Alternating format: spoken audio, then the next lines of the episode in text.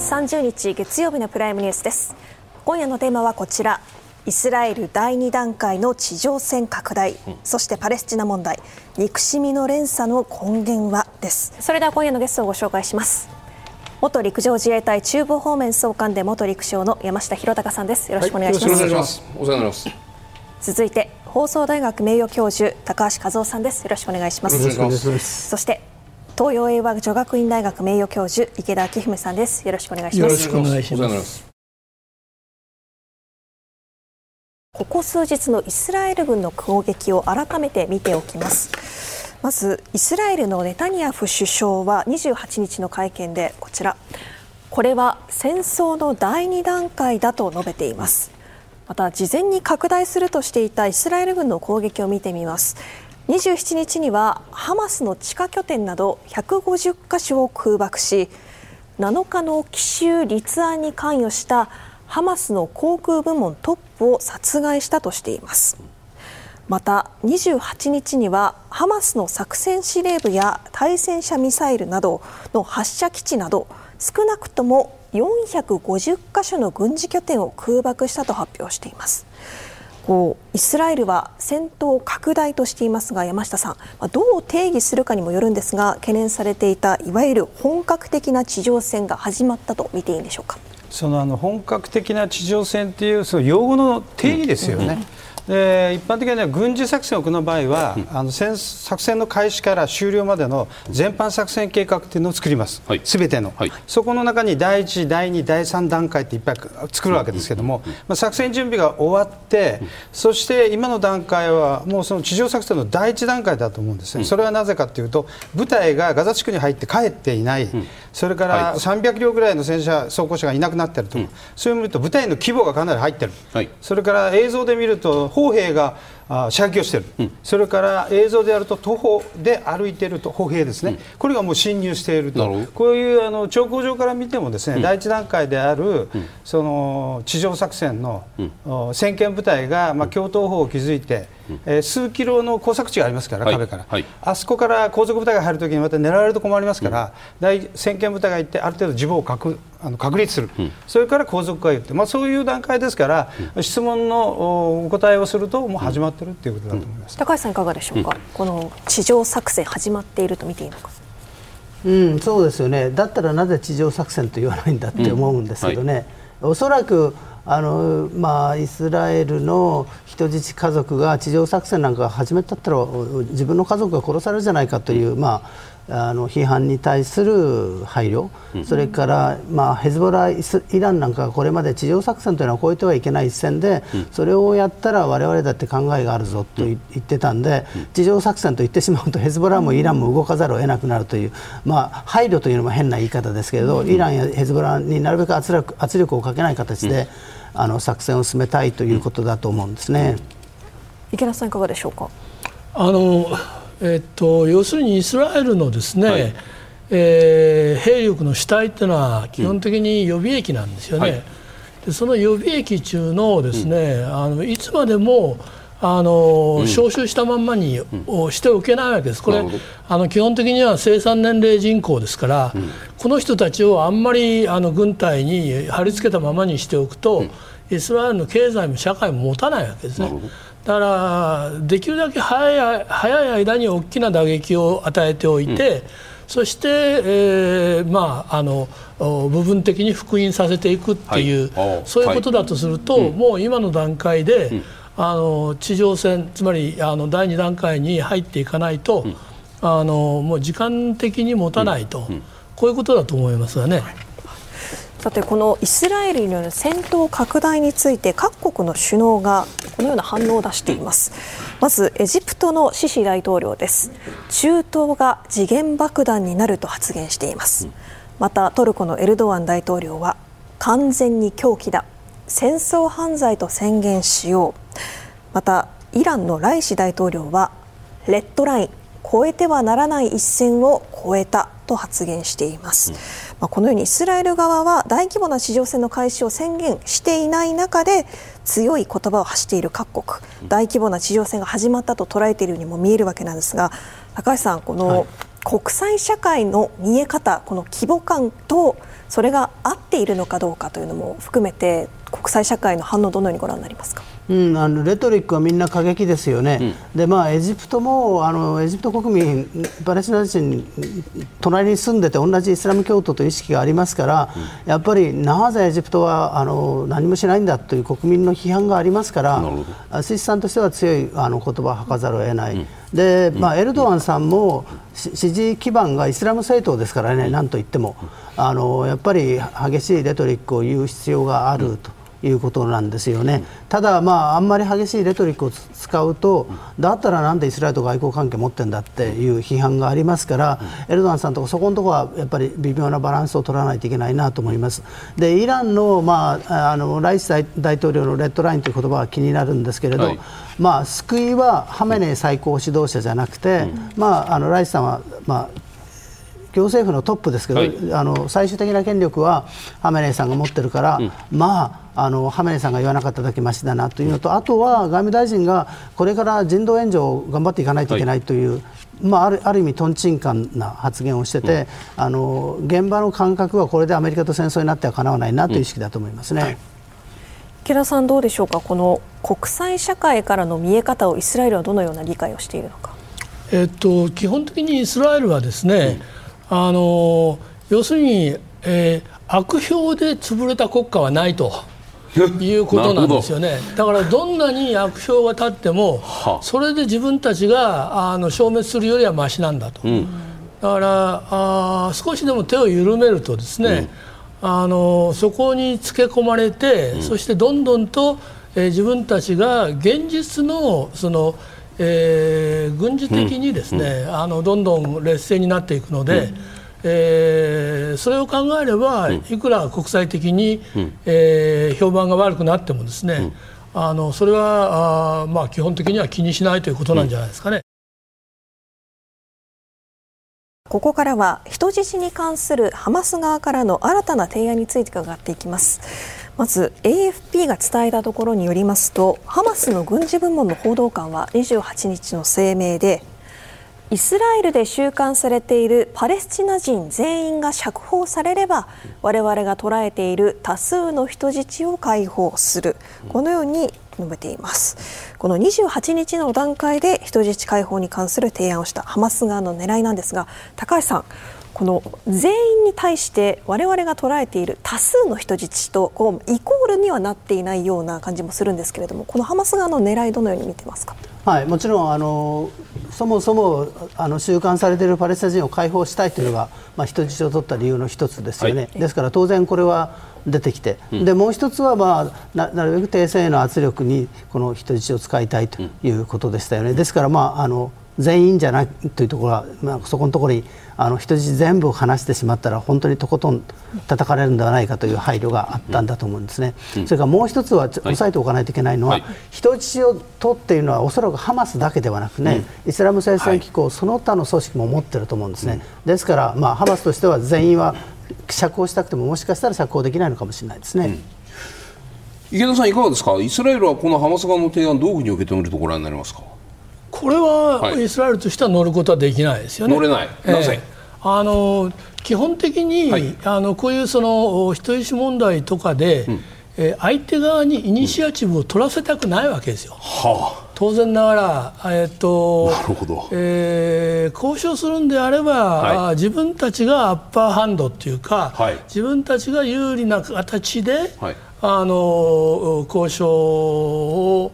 進めていきたいわけですから。うんこれに乗っちゃうというのは完全に相手側の,、その土俵の上で、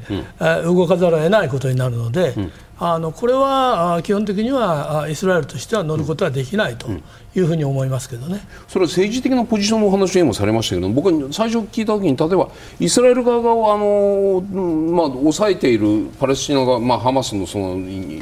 収監されているパレスチナ人は5000人とか6000人とか言われてますですよね、はい、もっと多いんですか、まあ、あのもう下手すると1万人近くなります。その人数の比較でね、まあ、200人と言われている中で200人と5000人と思ってたんです。が、まあ、1万人でも結構です。200人と1万人の交換というのは数の上で乗れないというそういう意味でも何でもそれ以前に政治的にとてもそんなものは受けられない。こういう理解でいいですつまり相手とこうそのために相手と交渉しなければならないというのは、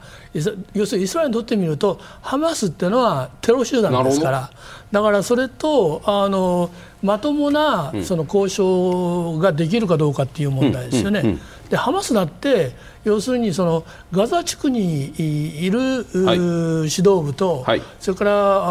あ県外にいる指導部との間の,、そのコミュニケーションがどこまで取れてるのか。はいあのしばらく前にはあ近々たくさんの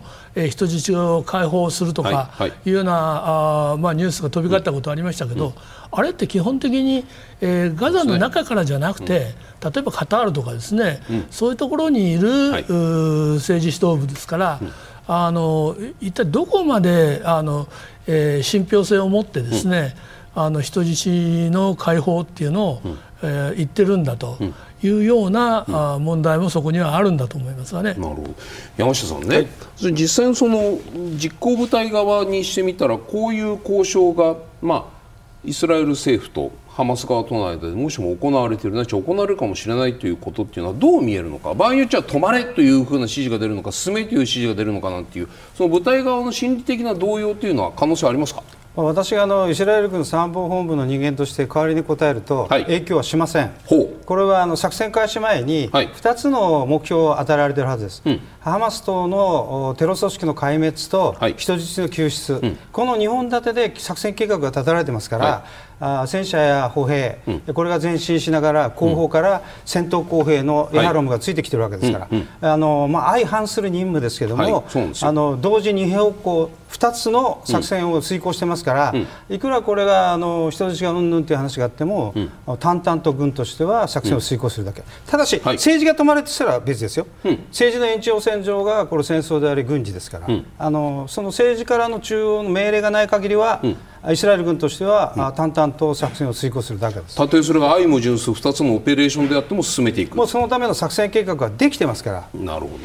高橋さんね、うん、その政治に影響するであろう世論の話こういうのが出ています。イスラエル紙マーリボの世論調査。イスラエル軍は直ちに大規模地上攻撃に乗り出すべきだという話が19日の段階では65%、うん26日の調査だと36ポイント下がっているというこの状況、うん、イスラエル世論の変化どうご覧になりますか、まあ、時が経ったということと、はい、それからまあ人質家族が組織化をして、うん、もうあらゆるメディアのインタビューに答えるという作戦で訴えてるんですよね、はい。はい、ですからあの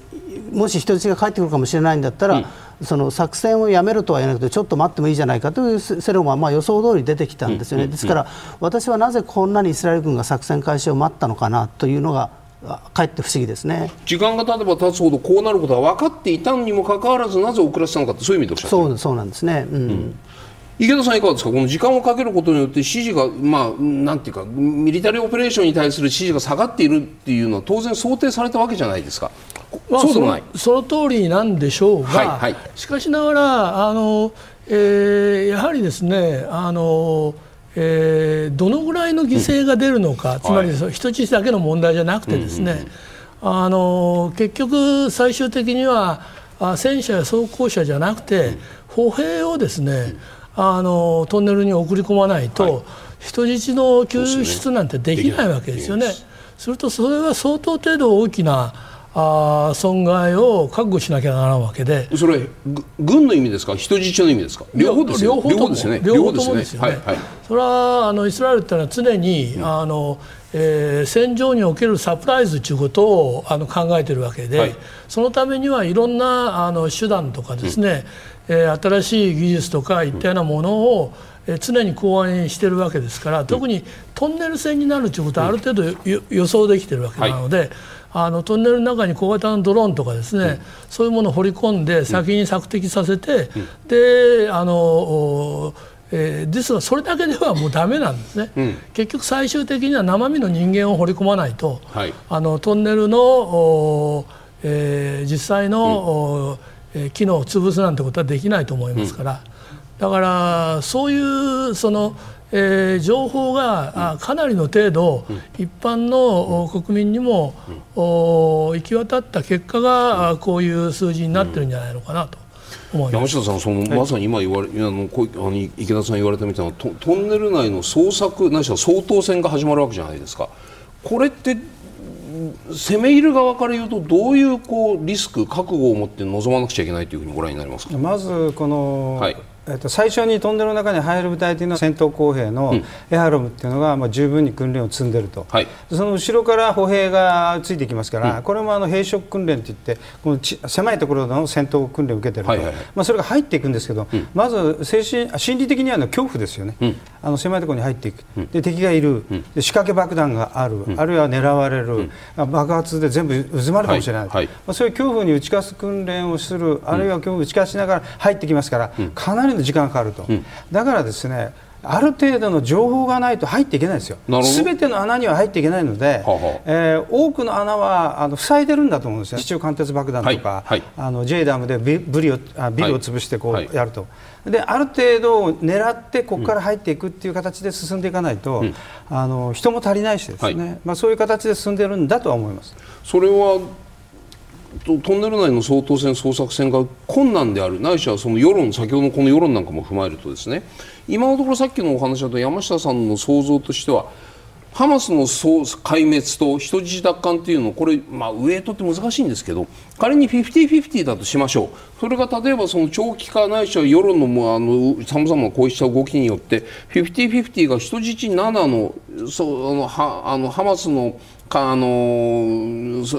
が壊滅が3みたいなねそのバランスを変えるということはオペレーションの上で可能なんですか？まずあの専任部隊いや部隊が、はいはい、あの分けられている場合は、はい、じゃあ攻撃部隊に急にトンネルあ人質救出で回れって言っても急には回れないですからね。だからもし仮に人質を十分に、えーまあ、救出しながら行けって言われると、うん、攻撃速度が遅くなるということですよね。あるいは人間を後続部隊をもうちょっと早く持ってこいとか、うん。うん、まあ、そのあのタイムスケジュールには影響してくるでしょうね。なるほど。ただ、はい、どうぞどうぞ。ただその同時に並行あの同時にやってますから、はい、あのこっち手抜いてるわけじゃないですから、ねうん、例えば地上を全部安全化しないと、うん、ある程度、はい、その範囲内の穴に行けないわけですから、うん、だからある程度地上であのハマスの撃滅作戦をやりながら、終わったところからこう安全化していくあトンネルに入っていくという形ですから、まあ、どっちかを重視しろっていうと速度が遅くなる、まあ、これは可能性はあります山下さんのご出演ここまでとなります。ありがとうございました、どうもありがとうございましたここからはイスラエルとハマスの衝突の背景を、パレスチナ問題を歴史的に検証しながらその根底に何があるのか伺っていきます。まずイスラエルのネタニヤフ首相は28日今回の作戦は我々にとって第二の独立戦争だと述べています、この第2ということは第1があるわけなんですが、イスラエルにとっての第1の独立戦争というのは1948年に始まった第一次中東戦争を指すのですが、うん、第二次世界大戦直後のパレスチナの状況から振り返っていきます。うん、まずこの土地というのはパレスチナがイギリスが委任統治をしていたものです。終戦後イギリスがこの委任統治を破棄します。この放棄して、うん、1947年に国連でイスラエルとパレスチナの2つの国が共存する分割決議案というものが可決され全体の43%がパレスチナということになりました。それまではほぼ100%だったものが43%まで縮小してしまうわけなんですけれども、うん、この国連の分割決議池田さん当時はそのユダヤ人というのはどのように受け止めたと思われますか？あのこれはユダヤ人にとってみると願ったり叶ったりという、はいうん、そういう決議ですよね。うん、あのまあ、あの国連の中に、うん、えー、特別なあパレスチナ問題を検討する委員会が設けられて、はい、そこがこの分割案を、お提示してこれが採択されたと。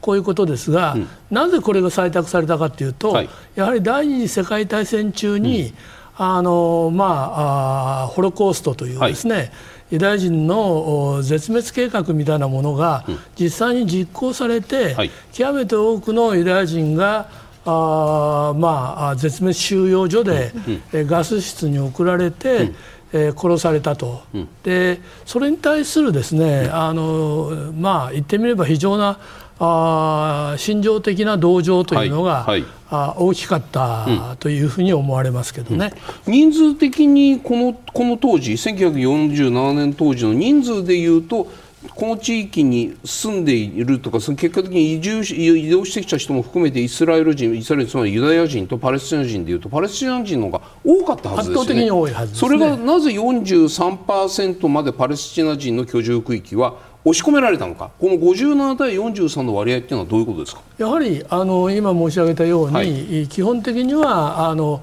えー、国を、うん、つまり自らの、はい、えー、国民国家を希求していたイスラエルに対する、はいはい、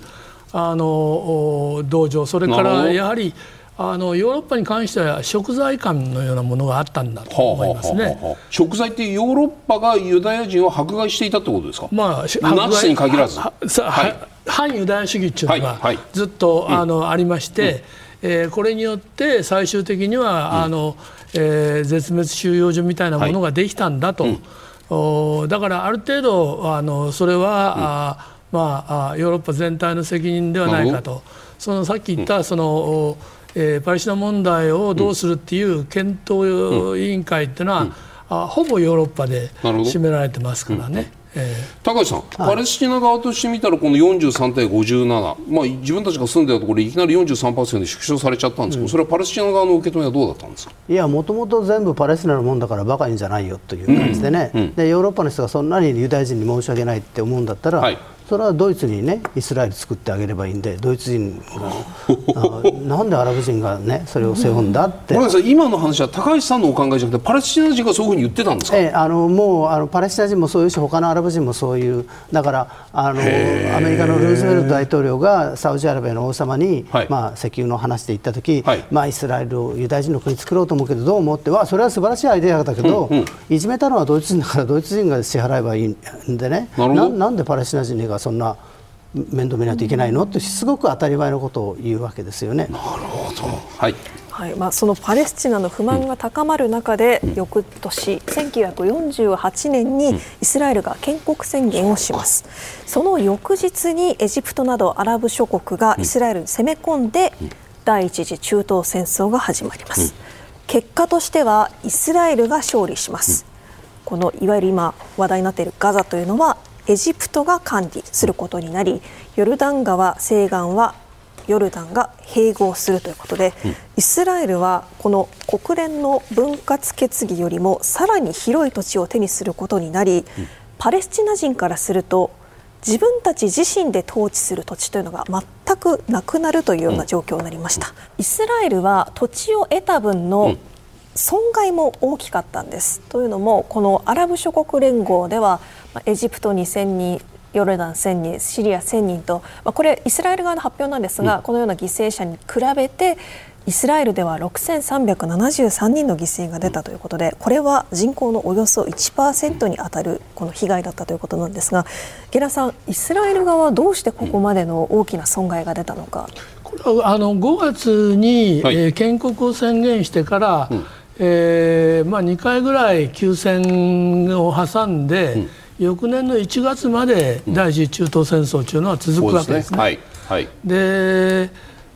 やはり非常に期間が長かったということとそれから要するにイスラエルはあの、えー、三方で、うん、あの正面を作らなきゃならないわけですよね。エジプトとかシリアとかヨルダンとかっていうような話ですから、だからあのやっぱりえー、基本的には、うん、それぞれに兵力を割かなければならなかったとすれば、うん、あのやっぱりそこで、うん、えー、まあ、多数を相手に戦をせにはならんかったんで、うん、あの当然ながら犠牲は増えると、こういうことだと思いますけどね。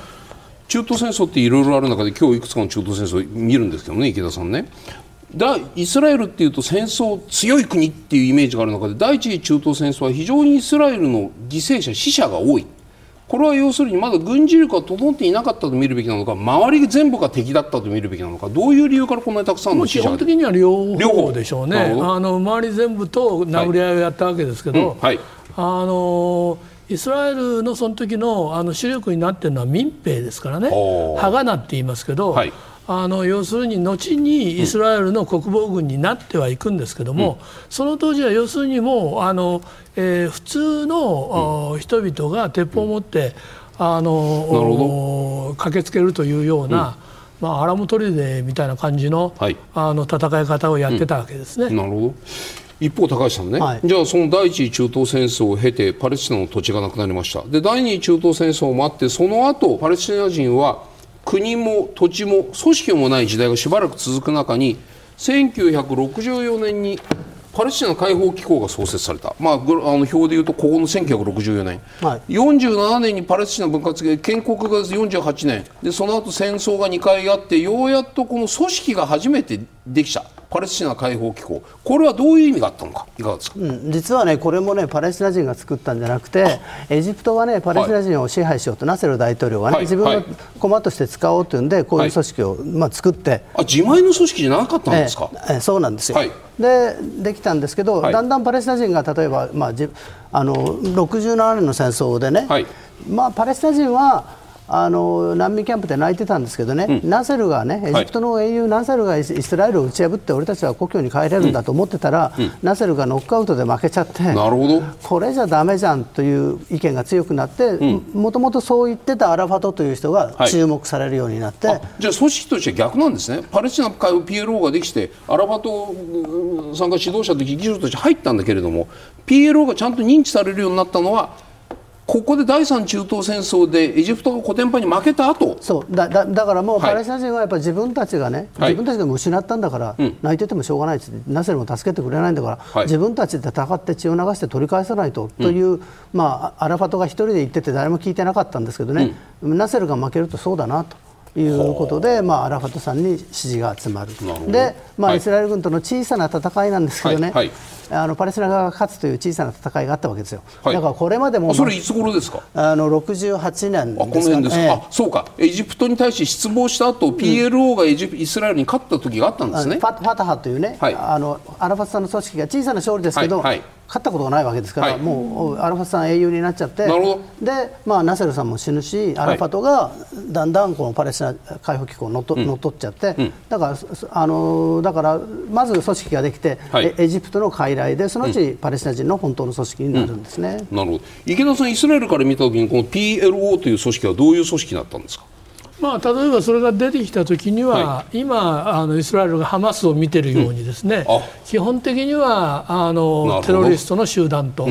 いうふうにずっと言い続けていますよね。その意味で言うとじゃあ要するに敵視する関係がずっと続いてきたわけですね。そうですね。それがこの間のグテーレス事務総長の話につながる。はい、その国連のグテーレス事務総長ははい。先週このような発言をしています、ハマスによる攻撃は理由なく起きたわけではない、パレスチナ人は56年間息の詰まる占領下に置かれてきたという発言なんです、この56年前というと1967年第3次中東戦争が起きた年です、この第3次中東戦争というのはイスラエルがわずか6日間で勝利して、イスラエルがガザやヨルダンヨルダン川西岸に加えて、ゴラン高原、シナイ半島などすべてを占領することになった、こういうことなんですけれどもまず第3次中東戦争というのはイスラエルが口火を切る形で先制攻撃を行ったんですが池田さんこれまでイスラエルというのはこう攻められてきて戦うというのもありましたがなぜイスラエルが先制攻撃を行ったのか背景どまあ、にイスラエルがいわゆるカスタスベリーって言いますが、要するに、えーここを越えたら、はい。あの叩くよといううえーそういうのの一つにですね、あのチラン海峡の封鎖中のエジプトがあーやったわけですね。はあえーするとエイラートっていうイスラエルのあの主要なあ港湾がそこで封鎖されてしまって。チュラン海峡ってどの辺ですか？チラン海峡っていうのはまああれですね。えっとあここ。しシナイ半島とほどはいはい。ありがとうございましたああれとの、はい。あちょうど間でね。はい。えーここを、えー締められると、要するにまあ喉元をしあの締められるようなことになるわけですから。なるほど。だから、あはい。これはもうあのイスラエルの側もそその前からですね、えーエジプトは、あーこのシナイ半島に展開していた、あー国連の、おまあ、停戦監視の部隊みたいなものの,、あの退去を要求して結局そこからおあの追い払ってるわけですね。はい。はい。ともうあの相手はあのもうやる気十分で、えーどう着々と準備を進めていると、はい。しかもそれはエジプトだけじゃなくてシリアもヨルダンもそこに入ってくると、これほっといたらあのもう、おえー自分たちは圧殺されちゃうと、まあ、だから日本史近代史に例えればちょうど日露戦争の直前みたいな、ほうそういうその心理になっちゃうわけですね。なるほど。だからあこれはもうあの自衛のためには予防先制的なあ攻撃も辞さないというんで、一番最初に相手のですね、えー空軍を全部叩くんです。はい。あの特に、えー、ともう相手が、えー燃料を入れて、えーその爆弾をね、あのあその装備してるう滑走路を全部叩いて、で空軍潰しちゃうと、それが結局このお大勝利につながったということですね。予防先制攻撃ってこれやった時にね国際世論はそれを容認したんですか？その当時どう考はえてもこれ先制立派な先制攻撃ですよね。その予防をつけなくても。その当時は、はい。あのやっぱりイスラエルに対するイメージがですね、あのアラブの大海に浮かぶ小さな小島だというのが欧米の基本的なあのイスラエルのイメージで、えー今のような中東の地域大国っていうのは、あのそこからでだんだんと出来上がってくるわけなるほどですね。なるほど。だからそれ以前のイスラエルのイメージと、い以降のおそれとは相当に違うんだということでしょうね。高橋さん、はい。この戦争というのを全体今のイスラエルの姿勢も踏まえてどういうふうに評価されるんですか？いやそれはね、はい。あのイスラエルが好きとか嫌いとかは別として別です別です別。です別にして、はい。まあ、戦術的にはイスラエルお見事しかいっていうべきですよね。あの完全に相手の動きを察知して、はいはい。もう戦争が始まる前にもう始まった瞬間にアラブ側の空軍は全滅してるというね、あのお見事というしかないですよね、でもあまりにも見事に勝ちすぎてね、はい。これでイスラエルはやっぱりあのある意味傲慢になってくるんですよね。あーだって神様がついてるんですよ。え？だって聖書を読んでください。神様は6日間でそう宇宙を作られたでしょ。イスラエル軍は6日間で戦争に勝って7日目はお休みになったわけですよね。イスラエル軍と神様は同じだと。俺たちの国は神様がついてるという、まあ、気持ちがあそれ以降、まあ、あのイスラエルのやってることをいろいろついてくるような気がしますね。で池田さん言ったようにあの世界のイスラエルを見る目も変わったんですけど、はい。おそらくイスラエル人がイスラエルを見る目も変わったように思いますね。池田さん今のその6日間の話ってイスラエルの皆さんもそういうふうに思ったんですか？だから6日間戦争6って日戦争言うんですよ。はい、言います言います。第三中東戦争ですよね、はいはいはいはい。だからあのそういうニュアンスが出てきたのはあ事実で。だからイスラエルの中の国論は分断されるわけです。はいえーこれだけ大きなもともとのイスラエルの3倍半ぐらいの占領地を取るわけですから、この占領地を相手に返すことでイスラエルの元の領土とその平和関係に入る、つまり領土と平和との交換っていう基本的な枠組みがそこにできるわけですね。はい。それ以前はあの返すところがないわけだから、話し合いにならんのだから、はいあの要するに占領地を持ったがゆえに、平和交渉の糸口ができるというふうにこう考えた勢力、ごめんなさい。その今のお話、まあ、ここで言うとそのシナイ半島のイエジプトへの返還とかいろいろ出てこれからやるんですけれどもね、これは第三次中東戦争においてイスラエルがこのシナイ半島ガザヨルダン川西岸ゴラン高原を占領したというのは取った上でえ平和と領土の交換をやろうというそれを考えて取ったんですか？いやそれは取った後に考えた？取った後についてきた、はい。あのまああ考え方ですけどもでもそれが可能になるわけですよね。うんはい。で他方で要するにいここで取り返した、はい。あの土地、まあ、イスラエルにとってみれば取り返したわけですね。えシナイ半島も取り返したことになるんですか？イスラエルの理屈でいくと、まあまあ、基本的には要するに、えーその旧約聖書に書いてあるやっぱりそこに戻るんですか？や約束の土地っていうのが一番大きいのはやっぱりヨルダン川西岸なんですね。はいはい、でヨルダン川西岸の中にその旧約聖書に書いてある、えーエルサレムもヘブロンもナブルスもベツレヘムもみんな入ってるわけですよ。はい。ここに、はい。だからこれこそが自分たちの約束の地の根幹だと。からそれを返すなんてとんでもないと。それを取り返すためにイスラエルという国家ができたんだというようなこういう考え方もまた生まれてくるわけですね。それはごめんなさい。その以前にはそういう考えはイスラエル建国の頃あの1948年の頃になかったけれども結果的に大勝利を収めて面積が広がったことによってそういうこうなんていうの？勝利の神格化みたいなものがそこから始まった。後付けの理屈に聞こえます。いかがですか？後付けの理屈ですけどね。だけどそれはあのそうではないというふうに、主張する勢力もまたそこから出てくるわけですよ。はいはいはいあの、要するにイスラエルは神聖な国だと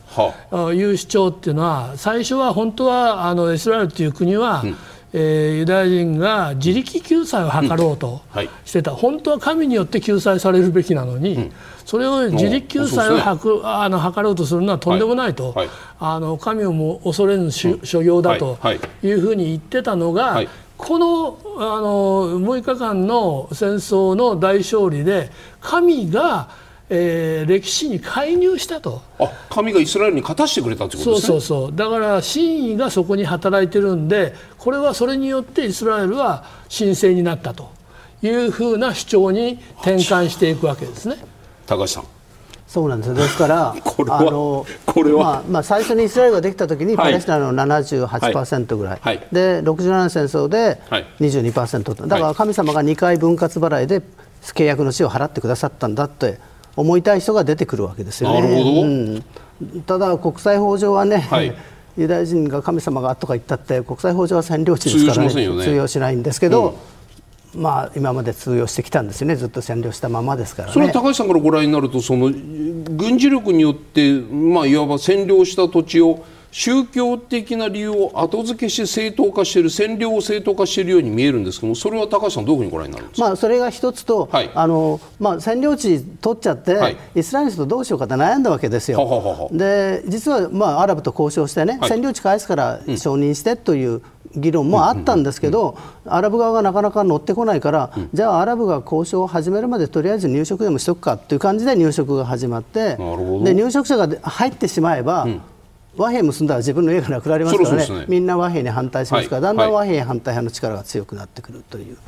いやだからまあね外交交渉するときに神様が出てきたら話にならないんですよ。でも出ちゃってますよね。で実際じゃあ例えばそういうイスラエル側がねいや我々のそのあの神様が我々に土地をそのまたお与えくださったみたいなことをもし言ってる。でそれによって入植を進むという時にアラブ側はイスラム社会はそれに対してなんかなんていうか宗教的なその向き合いを持ったのかないしは軍事力を再整備してなんとかじゃあそれを取り返そうとどういう対応をしたんですか、まあ、両方あるんですよ、はい、両方あるんですよ、はい、ナセルが軍事力でだめだったでしょ、はい、だからサダトはこそっとまた軍事力を再建して今度は奇襲で内が奇襲でやっつけようというの一つとそれって第4次の話？第4次の話ですね。で勝てなかったですよね。でも初戦はなるほど、うん、見事だったじゃないですか、うんうんうん、でもう一つは、はい、あのパレスチナという地はね、はい、神がイス,、ラム教徒に与えてくれた土地だから妥協してはいけないと譲ってはいけないと。だからイスラエルという国があるところも解放すべきだというハマスみたいな人たちが出てくるわけですよ。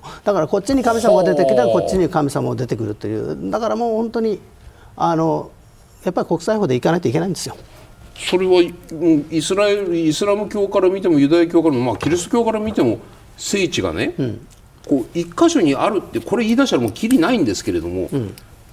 これもどうにもならないってことですよね。宗教みんな欲しいわけですから宗教の話をすればね。でも別に宗教ね、うんお、お前のユダヤ教が間違ってるとかね、はい、イスラム教が集まってるとか話をしてるわけじゃなくて、はい、みんな自分の宗教が正しいのはもう前提で、はい、問題はエルサレムを誰が支配するかヘブロンを誰が支配するかという不動産の話じゃないですか、だから不動産の話だったら妥協可能じゃないですか。お宅が51%うちが49%なるほど、うん、だからあのもちろん宗教という面はあるんですけど、はいあの宗教で論争してるわけじゃなくて不動産で論争してるんですよ、うん、それがそれがなんか伝わらないからなかなかもうこの問題は絶対解決しないですねって皆さんがなんか宗教紛争ですからとか言ったってそんな選手を読んだって解決なんかしないですよ。そうか。宗教紛争だというふうに見ること自体がすでに解決を諦めてるんだというふうにおっしゃりたい、うん、そそうなんです。もっと分かりやすくその不動産なるなんでそれ50対49なんで50対50じゃなくて50対40 51対49という微妙にこの差をつけるな根拠あるんですか？いやあの理想は双方が51%取ったなと思うのが理想なんですよ。俺たちは交渉で勝った、で国民にもそう説明しないといけないですよ、有権者に、はいお前、弱腰だろって、いや、50%取ったんだから、はい。だからアラブ側も、イスラエル側も51%取ったと言え言えて、でも実は50%というところを見つけるのが外交のね、極意だと思うんですけどね、もう外交官の皆さん、もうちょっと頑張ってほしいですよね。今の話池田さんいかがですか？微笑みながらお気になってましたけど、まあ、基本的にはおあのそういうことなんだろうと思いますよはあはねあ。要するに、えーっと、これ、宗教戦争でもなんでもないわけですよね。はあ。やっぱりそのそこを誰が政治的に支配するかっていう、えーことで、それで、まあ、あのいろいろとお殴り合いを続けてきてるわけですが、だけれども結局、えー殴り合いを続けていこうとするとどうしても、あのエネルギーが必要なんでそのためのその、まあ、一種の正当化の根拠として宗教が使われてきた、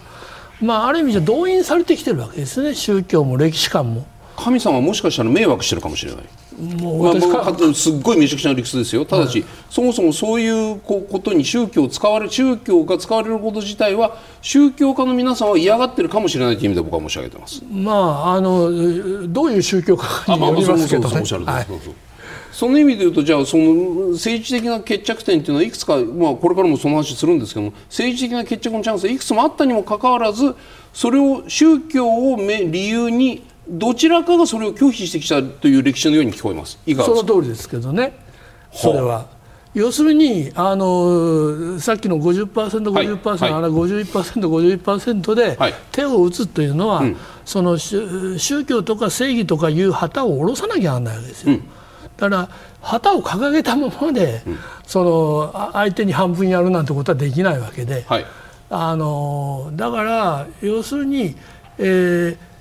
まあ言ってみれば正義か平和かっていう、その二者択一なんだけど、はい。常に平和を選ぼうとする人はいるんだけれども、それをそれじゃ正義が通らないと言って、あの潰しにかかる人たちもまた同時にいると、だから今までうまくいかなかったとこういうことなんじゃないですかね。もう手の内バラすを今日はここからスタートしてるんですけれども、これもしかしたらね紀元前まで遡らなくちゃいけないのか？とか、じゃあ十字軍からスタートした方がいいのか？とか、いつを根拠スタートラインで話をしたらいいのかっていうのがはっきり言って非常に困ったわけですよ。でた例えば今のその聖地をめぐる争いっていうのはこれまさに十字軍の話で、ヨーロッパからいろんな人々が渡ってきて聖地奪還の戦いをイスラム側との戦いをみたいなそういう話と今回のこのたイスラエルとあの、ね、イイスラムの戦いをそういうふうに見る人もいるわけじゃないですか、はいはい。違うという意味ですよね。違いますよ、だって、まあね、十字軍の問題ありましたよ、はい。でもああれはとっくの昔に片付いて、はい。あのね、パレスチナの歴史を語る人で、あのまあ、みんないろいろ理由があって戦ったけど、やっぱり一番悪いのは十字軍だよねということになってて、全然関係ないヨーロッパの変な人たちがやってきて、はい。あのパレスチナを征服したわけでしょ、はい。でキリスト教が、ね、失地を回復するなんて言ったって、パレスチナにはたくさんユダヤ人もイスラム教徒も、キリスト教徒もいたのに皆殺しにしちゃったというね、とんでもない暴力集団が十字軍で、あれはなんか日本の、ね、で世界史教育の偏見がそのまま我々の頭を毒しててね、あの十字軍って困ったもんだと思いますよ。今の意見はこういういや池田さんも賛成されるんですか？十字軍って困ったものだっていうそこをスタートラインに考えてはいけないというここは同じですか？まあ、基本的には同じですよね。あそうなんですか？やっぱりこの今の,、はい。あのパレスチナ問題の延源というか、はいはい。基本的にはあの、えー、19世紀のおいわゆる国民国家のあの考え方があのまああーこう前傾化してくるというか、はい。まああのおネーションとかナショナリズムとかですね、はいはいえーこういうようなものがあーヨーロッパの外にどんどんと、えー広がっていって、そして、えーその結果として、えーパレスチナや、あ中東というのも、あのそういうものの、おまああーまあ言ってみれば支配下にねはい。あのそういうイデオロギーの支配に、えー入っていったことが、あーまあ、こういう狭い土地を2つの民族が取り合うと、こういうことになっていったんだとはい。思いますけどね。ほう。そうするとじゃあそ今言われたそのネーションステイトとか国民国家とかね民族自決とかね、ええ。そういう言葉がなければイスラエル・パレスチナ問題なんて起きていなかったとこういう意味でおっしゃってるまあそれがなければね、まあそういうことですよね、えただもうこだってそれまでは、はいはい。あのまあ、オスマン帝国というですね、はい。あのえーこれは要するに、いえー宗派宗教が何であれ、とにかく全体を緩やかにまとめて一つにしてるっていう、はい。はい。えーそれでだあの世界最長不当の帝国ですよ多民族多宗教国家ですよね、ええ。はいだからもう700年から続いた最終、最後一次大戦潰れますけどね、はいはい。あのこれで、えーうまくやってたのにそこにあの、えーまあ、ナショナリズムが入ってきてそれがどんどんと寸断されて、えー解体されていったと、はい。で後にはあ民族紛争が残ったと、はい。こういうことだと思いますけどね。高橋さんも同じですか？ええだからパレスチナバルカン、はいあイラク、はいはい。あのオスマン帝国が支配してた時はみんなうまくいってて、はい。オスマン帝国がくたびれてから、はい。イラク、パレスチナ、バルカンもう紛争だらけですよね。なるほど。だからこの間あのエルドアンさんがあの、ね、イスラエル批判の大演説をしました。その時に、はい。やっぱりパレスチナ人がやってきて、はいあなたたちがイスタあのエスラエルサレムを支配してた時はみんな平和に暮らしてたんですよ。皆さんありがとう。もう一回帰ってきてくださいみたいな演説してますよ。そんなことしてるんですか、ええ。それ誰が言ってるんですかそれいやパレスチナの人あのエルドアンはあのイスラエルを批判しててえあパレスチナ人がトルコに行ってそういう演説をしてる。だからあのい民族とかしあのそういうことであの19世紀にヨーロッパからそういう考えが入ってくるまでは別にユダヤ人とねキリスト教徒とイイスラム教徒が喧嘩したなんて話はあんまり聞かないですよね。ガガス室もなかったし、はいはいはいあのはるかにあのオスマン帝国の方が文明的でしたよね。高橋さんその話もう一点だけこれの直前にね、まあ、イギリスがずっと信託統治していて、はい中東におけるイギリス、まあ、フランスもそうなんでしょうけども、そのいわゆる列強の中東支配のいい加減さ、それを途中で放り投げて逃げ逃げ逃げ言葉悪い、はい。まあ、だからそれが良くないんだという話それが今回のパレスチナ・イスラエルの根あの一つの原因だというこの見方には立たれない。いやそれは立ちますよ、はい。それは、まあ、イギリスがやってることをなんかほ褒められることは一切ないですよね、はいはいはい。であのあの土地を委任統治で支配して、はいでしんどくなったからもうやめたってね、投げてったわけですよね。投げちゃったはい。なとんでもない話で、はい。だからパレスチナ人はなんか、あのイギリスに対して保証しろって言ってますよね。はあここはいかがですか？池田さんも同じですか？やっぱり。どの時点で見るかの問題です。今の例えばわ我々の,、はい。あのまあ、歴史的にはその後の何が起こったとかですね、はい。そういうことが全部分かっている時点で、はいそこに遡ってですね、だからこれはあーやっちゃいかんことだとか、はい。あー二枚舌だとか三枚舌だとかいうような、はいそういう見方をしていいのかという問題は当然残ると思うんですよね。はい。その当時はそれがスタンダードだったとはい。いうふうな見方もまた可能なわけでう。ん例えば秘密外交はダメだと言いますが、はい。あのこれ19世紀的に見るとあるいはその第一次世界大戦までを見ると、えー秘密外交が当たり前だったわけですよね。うん。あのでそもそも今の感覚から言うと、はい。あの戦争は違法だと言ってるわけですよね。はい。うん。だけれども要するにえー第一次世界大戦以前は、その戦争ってそれしか国と国との間の,、はい。その利害を決着させる、はい。あのやり方はないと。うん要するにもうあの最終手段だけど、はい。合法だという話になってるわけですよね。だからこういうところの価値のですね、はい。あの転換というのをやっぱり抑えた上で、んあの批判すべきは批判し、あのやはりそれはあ感受すすべきは感受するといったようなメリハリが必要なんじゃないかと思いますけどね。ただじゃあイスラエルイスラエルじゃないそのイギリスがねそういう歴史的な法廷の場に引っ張り出されてその歴史的な評価を受けた場面ってのはありましたか？逃げっきりで言葉ごめんなさい本当に言葉あるけどえそうじゃないですか？まあ、あのイギリスは基本的にはい。第二次世界大戦に勝った側ですからね。あそこ行っちゃう、なるほど。そうか。勝った側だからそういう歴史の法廷の場にはで引っ張り出されずに済んでいるというこういうことですよね。だと思いますけどね。高橋さんもそう思います？うん、だってイギリスが謝り始めたら世界中で謝らないといけないでしょ。あの、うん、あんなひどいことをして紳士でいるというのがやっぱりイギリスの立派さなんですよ、褒めてます？うん、褒めてます。わかりました先ほど少しお話に上がりました第3次中東戦争でイスラエルはこのエジプトからシナイ半島そしてヨルダン川西岸ガザゴラ、高原などさまざま土地を手に入れたわけなんですが、その土地と引き換えにいろんな国と国交を正常化していきます。まずこれですねはい、1979年にはエジプトと、うん、そして1994年にはヨルダンと、うん、そして2020年にはアメリカの仲介でイスラエルが UAE、バーレーンと国交化国交正常化のために、うん、アブラハム合意というのに調印します、そしてエルサレムに大使館を移設するなど極めてイスラエル寄りの政策をトランプ政権が進める中でこのアブラハム合意を結び後にモロッコ、スーダンもこの合意に参加ということで、うんうん、このイスラエルに寄った国がさまざまできるようになっていきます、うんうん、この新イスラエル色濃く打ち出したトランプ政権の時にこのアラブ諸国がイスラエルにだんだん寄っていったわけなんですけれどもこのギラさんこのそのアラブ諸国の動きというのはどういったこう思惑からそのような近寄りを見せていったんでしょうか、基本的にはやっぱり実利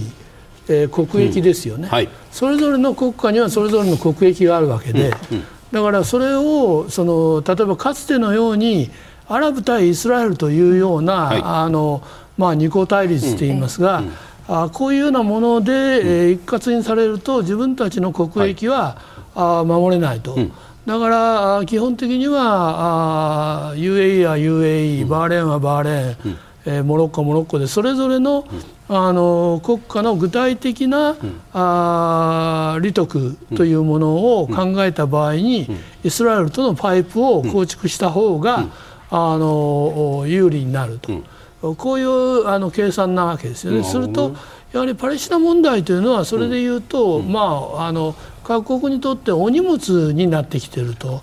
いうことなんでしょうね。だから、えー、パレスチナ問題をある意味じゃ封じ込めておいて、うんうん、そしてそれぞれの国が、うん、あ自国の国益を、うん、まああ気球すると、うん、こういう構造になっていったわけですね。それは要するにイスラエルの経済力とか何しイスラエルを支援する国々イスラエルと連携する国々の経済力を見たときにないしはイスラエル自体の軍事力を見たときに軍事力っていうか、まあ、治安能力が一番大きいですね。ねそれぞれのアラブ国家っていうのは結構あのまあ、一種独裁体制というのは多いですから、はいはい、すると自分たちの権力を守るために何が必要かというと、はいうん、その、まあ、ノウハウとか技術とかっていうのは一番持ってるのはイスラエルなんですね。えじゃあななんですか？そのアラブのそのなんなんとか要するに部族長が国のリーダーみたいな国から国々から見たときにね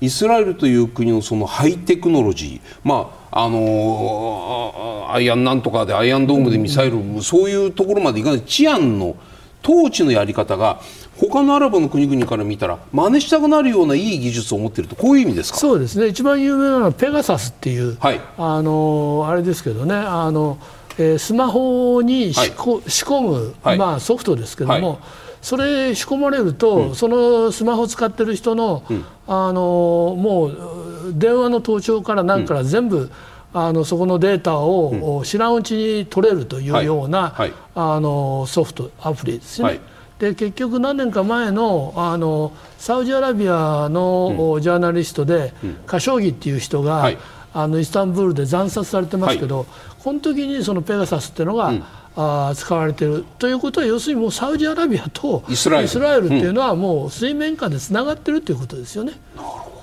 ど高橋さんそのイスラエルが中東の国々とのその平あの国交正常化をどんどん積み重ねていくのはそういう統治の上のメリットうまみがあったというこういう理解でいいんですか？一つはそれで大きいですよね、はい。はい、ただもう一つはやっぱりイランが怖いんですよね。イラン、なるほど。国はね、はい、であのトランプさんの末期にあのサウジアラビアの油田地帯が、まあ、何者かによってミサイル攻撃されるという事件があって、はい。はい、まあ、みんなイランがやったと思って、うん、でトランプさんサウジ大好きだから、はい、アメリカがイランに報復してくれるものと思ってたら、うん、トランプさんがあサウジ頑張れよと言って冷たかったですよね。なるほど。であ誰かに守ってもらわないと、うん、で、まあ、イスラエルのアイアンドームもいいし、イランいろんな、まあ、イランに対する諜報力もいいし、えー、もう一枚保険かけるかっていうんで、うん、まあ、イスラエルとお付き合いしとこうかという感じですよね、それはもうまさにこうもうもうもうもう全然この辺から聞いちゃってるんですけれども宗教的な対立とかねそういうものはもう完全に消えていて利害安全保障、うん、そうなんです、はい、ですからそもそもあのだからもし宗教的な理由で、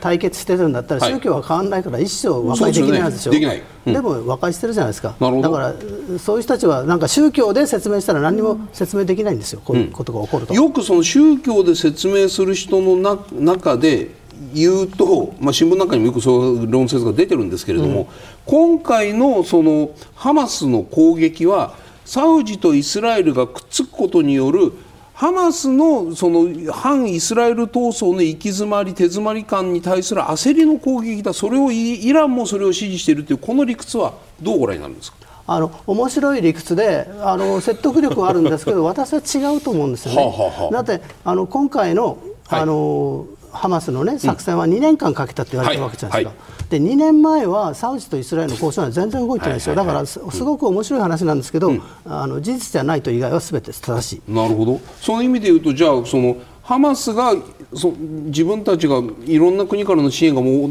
得られなくなるという焦りから攻撃を仕掛けたというその理由というのはあまり根拠があるというふうに思思わない？思わないですね、ただ、ただまあ、ハマスが準備をしてたらね、はいはい、サウジとイスラエルが接近始めたとかね、うん、あますますやらないといけないなと思ったとは思うんですよ。でもそもそもの動機はやっぱりガザの状況がひどいとかヨルダン川西岸の状況がひどい、うん、それなのに国際社会は誰も振り向いてくれないというところがあったと思うんですよね、その意味で言うと今回のハマスの攻撃は一定の成果を上げているとご覧になりますか？あの国際社会の関心を引くという意味ではね、うん、プライムニュースでも取り上げてもらえるわけですから、ねはい、もう絶対成功ですよね。なるほど、うん、ただ、あれだけあのテロリストにされちゃってね、はい、ハマスに同情的だった人もいると思うんですけど、さすがにハマスの擁護はその点で難しいなというところは、うん、まあ、いや失敗だったですかね。その意味で言うと池田さんね、はい、この今みたいなお話になったような国家的な利害とか統治の技術とか安全保障とかっていう理由、まあ、まさにそのそうそう世俗の利害によってですね宗教ではなくて世俗の利害によって中東のイスアラブ系の国々がイスラエルとの国交正常化に踏み出しているとしたらば今回のハマスの攻撃によってイスラエルとサウジアラビアの国交正常化交渉一回止まっているというふうに見えますただこれはほとぼり冷めたらまた必ず復活してイスラエルこの今回のハマスの攻撃があったとしてもですよイスラエルのその軍事技術の水準であるとかその統治技術っていうのは変わらないしまださらにこれで伸びるわけですよ。サウジアラビアから見たら、まあ、さらにイスラエルに対するなんて言ったんですか興味は増す一方にのように思います。いかがですか？その通りだと思いますよ。だから要するにそのタイムスパンをどこに置くかということですよね、だからそのほとぼりが冷めるのにどのぐらいかかるんだと。うん。あのだから最終的に、えー、このアラブ諸国と、えー、イスラエルの、うん、ラプロシモというか、はい、そのアブラハム合意の拡幅という、えー、その、えー、まあベクトルというのは、はい、あのこれは阻止のしようがないんじゃないかというふうに思いますよね。あのそういうそのイスラエルの保有しているさまざまなアセットっていうのが一方にあるし、はい。はい、イランの脅威はなくならないわけですから。だからあの結局そういうことで考えるとその要するに、えー、敵の敵は味方だというようなそれこそ非常にあの、えー、植物的な、はい、安全保障の論理っていうのが、うん作動していくんじゃないかと思いますけどね池田さんね今お話を伺ってると宗教的な対立ではなくて世俗の利害とかそういうものにおいてそのイスラエルとアラブアラブアラブの国々との関係というのはこれから進むだろうというお話のと一方じゃあイスラエルとの関係をこれから進めたいと思っているアラブの国々イスラあのイスラムの国々というのはイランを敵視しているという話もありました。でイランとサウジアラビアの関係っていうのはこれは世俗の対立なのかスンニとシーアの宗教的な対立なのかここはどう見たらいいんですか、まあ、背景にそういうその宗派的なここはやっぱり宗教なんですか？感情というのが入っているのは事実ですけれども、はい。はい、基本的にはやっぱり両雄並び立たずというところでしょうね。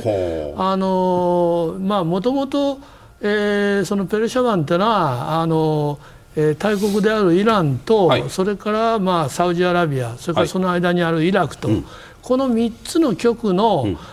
さまざまなあのえー、力関係というか、うん、ゲームというか、うん、そういうもので作ってきたんですけども、これでイラクが脱落して、はいでまあどっちかというとイランのうん、あのまあ、手下みたいになってるわけで、はいはいはい、それとやっぱりサウジアラビアがそこに相当大きな、うん、あ脅威を感じるっていうのは、うん、あの言えなしとしないわけで、それは必ずしも宗教的な、その対立ではなくて、やっぱりあの国家というか、あのそういうものの間の対抗関係として、あの解釈すべきだと思いますけどね。高橋さんいかがですか？そのイイランに対するその警戒心どう見ればいいんですか？いやそれはもう、ただイランが大きいからですよね、はい、だからよくあの冷戦時代、はい、米ソイデオロギー対立とか言ってましたよね。はいはいでソ連が潰れてロシアになって、うん、米ロ関係悪悪いじゃないですか、はい、あれはロシアのイデオロギーが気に入らないからじゃなくて、うん、大国が2つあれば対立するんですよ。なるほど、うん、で、はい、それをそれをスンニーとかシーハとかいろんなこと言うから分からなくなって。今、なんですか、そのスンニーとかシーハってススンあスンニーとシーハ、はい、だからまあ中東ね、はい、イスラム専門の人はそれで食べるからいいんですけど、あのあわわけ分かんなくしてるだけですよ。その高橋さん自分ご自身イスラムのご専門にただそういうこう話っていうふうな宗教に宗派の対立とかいあのユダヤとあ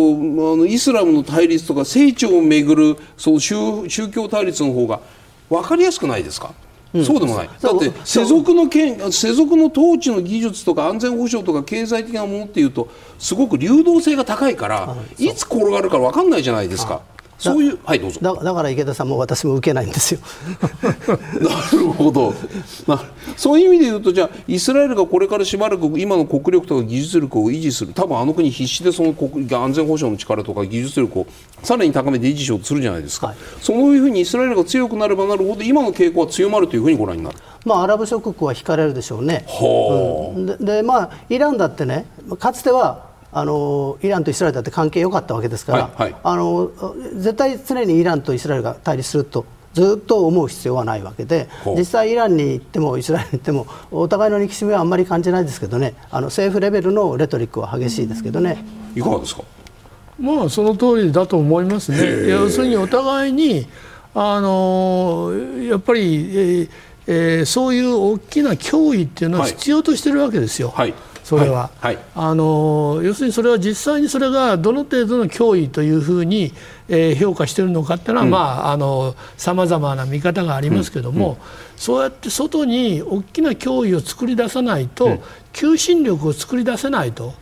あのナタニヤフなんてのは常にもとにかくイランが敵イランが敵って言い続けてきてるっていうのはそれだけ自分の権力基盤というものが、あの要するに国内的には完結できないわけですよね。はい。はいだから外の脅威を一生懸命、うん、あのまあ懸念することで、うん、あのそれに対して備えができて対抗できるのは俺だけだよというような、あの状況を作り出したいんだと思いますけどね。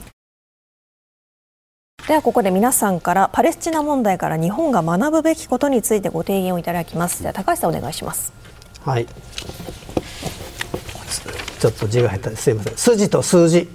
はい、で筋というのはやっぱり占領はだめだというのはイスラエルがやろうがどこがやろうが筋を通して言っとかないと、うんうん、イスラエルの占領を認めるんだったら北方領土の占領いいじゃないか竹島の占領いいじゃないかって言って、うん、日本の領土問題に跳ね返ってくる。だから日本の国際的立場というのは一貫していないといけない、うん、で数字というのは今回のハマスの、はいえー、奇襲攻撃で1000発単位のミサイルを撃ってきますよね、はいはい、イスラエルの鉄壁と言われたアイアンドームだめだったじゃないですか、うん、日本も同じ目に遭うかもしれないということを考えていただきたいというのが防衛関係者へのお願いです、はい、池田さんお願いします。えっと、要するにあの地球の、まあ、裏側になるのかどうか分かりませんがはる、か離れたところでですね起こっている問題だというんでえー、関与をしないで済むというふうに考えない方がいいと、うん。えー、我々がそこに関与しなければあ向こうのもんその問題の方から我々の方にあの関与を求めてやってくるというふうに思った方がいいので、それはやっぱ関与をあの常に続けておかなければならないというふうに思いますね。はい